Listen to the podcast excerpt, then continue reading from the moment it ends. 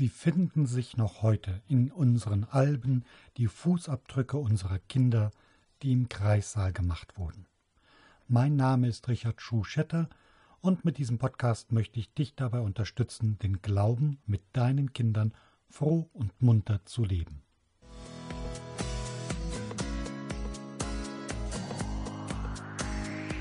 Froh und munter! Der katholische Podcast für Eltern.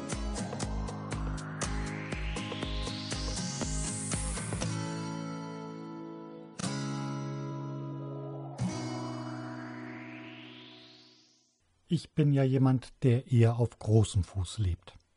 Mit einer ärztlich festgestellten Größe von 1,74 Meter und einer Schuhgröße von 46 kann man das gar nicht anders sagen. Schuhe kaufen ist für mich bisweilen gar nicht so einfach. Die Jünger von Jesus hatten es da vielleicht ein bisschen einfacher. Sandalen kann man schon mal schneller an die richtige Größe anpassen. Allerdings waren die Füße auch ständig schmutzig damals vom Staub auf den Straßen und Wegen. Deshalb gehörte es selbstverständlich dazu, vor einem Festmahl sich die Füße zu waschen. In einem vornehmen Haushalt übernahm das der Diener oder Sklave.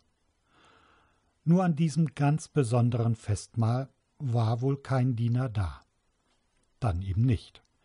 Füße zu waschen ist wenn es nicht gerade kleine Babyfüße sind, auch nicht die angenehmste Form von Berührung. Und dann passiert für die Jünger das ungeheuer Unangenehme. Jesus beginnt ihnen die Füße zu waschen. Ein Sklavendienst. Petrus ist ganz aus dem Häuschen und will das nicht zulassen. Du doch nicht. Manchmal, so scheint es, steht Petrus ein bisschen auf dem Schlauch als ob es Jesus nur um saubere Füße beim Essen gegangen wäre. Jesus muss es ihm erst erklären. Wenn ich dir die Füße nicht wasche, dann hast du keinen Anteil an mir. Und jetzt übertreibt Petrus. Dann auch die Hände und den Kopf. Nein, nur das, was schmutzig ist. Jesus sagt dann, wenn ich, der Meister, euch die Füße wasche, dann sollt auch ihr einander die Füße waschen. Er gibt ihnen zu verstehen, hört doch auf mit dem ganzen Denken, wer oben oder unten ist, wer wichtiger oder wer unwichtiger ist. Ein Mensch ist genauso wichtig und wertvoll wie der andere. In der Familie ist oben und unten meistens auch klar definiert.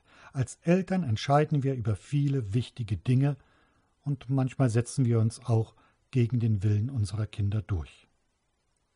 Und wenn sie dann alt genug sind, dann hören wir auch auf mit dem Füßewaschen.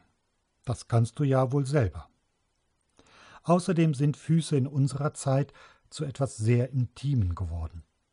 Das habe ich eindrücklich gemerkt, als wir bei einem Familiengottesdienst am Gründonnerstag eine Fußwaschung geplant haben. Während die kleinen Kinder ganz eifrig dabei waren, war es den Vätern und Müttern äußerst unangenehm, eher so Petrusmäßig. Auf keinen Fall sollst du mir die Füße waschen. Also, wie sieht das bei euch aus?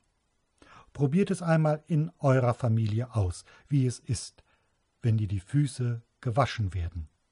Und wie es ist, wenn du dich vor einem anderen ganz klein machst, um ihm die Füße zu waschen.